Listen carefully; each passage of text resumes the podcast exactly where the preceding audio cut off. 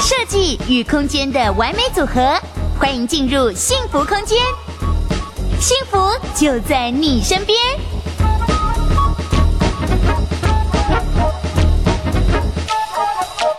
那接下来讲到我们刚才大家都很担心说买房子会很贵，那其实我也是这样，因为我现在就是用租屋的方式，想说过一阵再买。那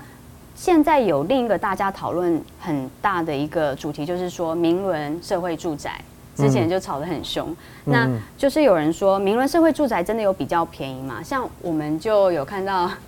鸡排妹正妹出来骂，她说她看到明伦社会住宅的房价。但是他把他自己现在租屋的地方拿出来比对，他是在大道城旁边河景第一排，然后每个月房租是四万三，但是他有含车位哦，然后实际实际的话是四十三平，加上三加一房。那但是台北市的明伦社会住宅他已经打了八折，但他的房价租金还是每个月要四万元。那一农觉得说，嗯，这样四万真的很贵吗？对于社会住宅来讲，嗯，好，我要说的是哦，就是。以这个价格来讲，因为大家觉得很贵，其实听到的是四万块，四万块的租金觉得很贵，但是其实它贵是贵总价，它单价其实并没有很，以单凭租金来讲，它并不是算贵。哦，是吗？对，我们看一下都发局的一个资料哈，嗯，就是说它以新成屋标准为周边市场的租金行情，大概一千四百六十到。就大概一千四到一千七每平啊，嗯，那它打折之后实收的一个每平租金大概是八百多块，嗯，以八百多块来讲，其实并不贵。我要说一下，就是说明伦住宅它的地理位置其实是非常的好的，嗯，它在圆山捷运站花博公园的大概走路距离大概三百公尺左右，走路大概三分钟，哦，对，很方便呢。对，你有公园又有捷运，嗯，然后下面又有就是那个所谓公托的一些一些一些辅助，其实。其实那个那个那个地方跟，呃，你要往大道城那个地方的那个生活机能，其实差异蛮大的啦。我觉得，所以以单凭租金来讲，我觉得这个东西并不是，就是如果你只是比租金来讲，它并不是这么的。嗯，这么的贵。嗯，两个产品的特性其实不太一样，一个是交通方便啊，然后它其实生活经验是完很完整的。那另一个就是虽然交通不方便，但是鸡排妹它有它的景观，然后它的又可以住的比较大。其实两个是不一样的。有人说四万元的社会住宅真的很贵，然后台北物价也太高了，中南部都可以买房，缴贷款还有剩。四万元的社会住宅很贵，不过明伦。明伦社会住宅它是大平数的，嗯，但是它这样的一个产品的特性，它比较适合哪些人呢？嗯，对，我们来看一下它的申请条件哈，它其实它要在没有就是没有自用自有住宅嘛，家庭成员没有在这些这些地方没有自有住宅，年收入要在一百五十，就是家庭的年收入要在一百五十八万元以下，嗯，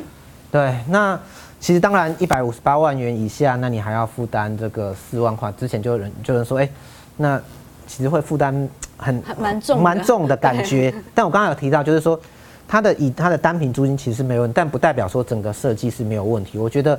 因为政府是把它定位，柯文哲市长我记得是把它定位为公宅，嗯，对。其实我觉得它的条件哈，不要只限说在年收入，大家都其实会完全聚焦在年收入的一个讨论，对。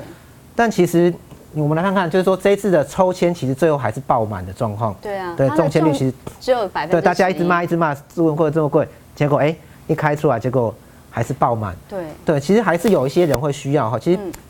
四四平的社会住宅，那到底谁会需要？我觉得其实有养小朋友的。哦，对，我们这个呃网友他就说，他有三个小朋友，然后社宅附幼儿园，然后他现在比起他现在住的二十二坪。有房贷有车贷，然后愿租出四六万元的话，对他来说就很适合。对对对对，条件不符，对，没有错。我觉得其实，因为既然是住，现在台湾生育率这么低哈，那 像我自己也身为一个有，嗯、爸爸对我也有我也有两个小朋友，我觉得养小朋友真的是很辛苦，哦、我觉得很需要政府的一些帮助。嗯，就是你其实社会住宅像这种大平数的社会住宅，嗯、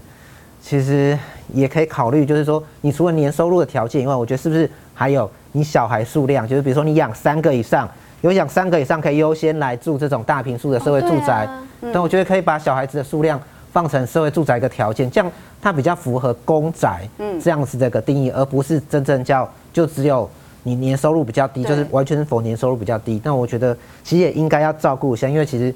养两个、养三个小朋友，我觉得那个都是对国家贡献很大的 这个帮助。我觉得政府应该多帮这些人。对，而且这样的设计也很符合他们的需求。对，就是说，所以说很多人会说，哎，不应该社会住宅这个这个不应该盖这么大的平数啦，像有议员。哦，议员说，对啊，就是说怎么会规划大平数呢？其实，我觉得如果真的定义为公宅的话，其实真的要考虑有小朋友。我作为一个爸爸，就有两个小孩的，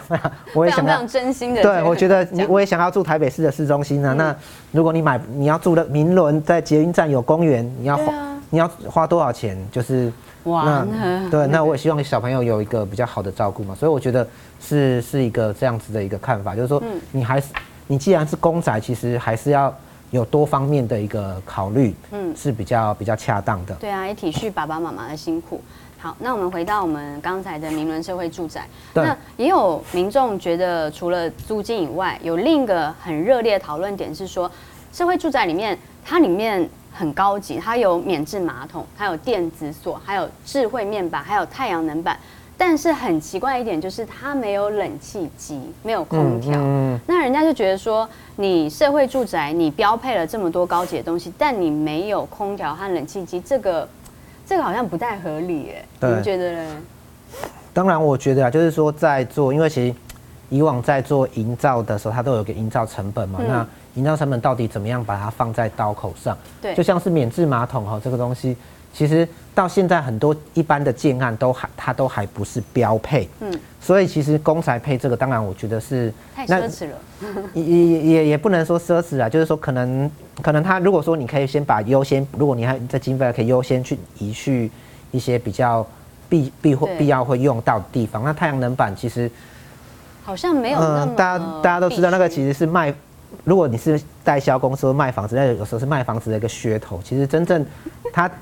发出来的电，你你支撑公共电费都不够，其实其实真正对，其实太阳能板我觉得那是一些噱头，就所以说，我觉得它是可以，就是说，因为其实当然社会这个所谓的公宅、社会住宅哈，它最后要营运下去，它还我觉得还是要考虑自偿，不是永远都是政府要能够能够发包去就就是一直一直掏钱去支持的一些东西，所以它在设计上其实要有一些有一些去节省成本的一些一些部分，对一些部分，例如说高度。其实你的每层的高度，其实我们看到，就有些案子它为什么可以卖的特别便宜？因为它的它把楼层高度到底是三米六，还是三米二，还是三米？你每一层的高度差，其实那个成本就差很多了。其实可以在一些地方去，我觉得做一些建比较大金额的一些降减的一些一些部分，把那个成本控制下来，它的租金我觉得比较有可能往下降。嗯，把预算放在别的地方，好像会比较好一点。对对对对对对。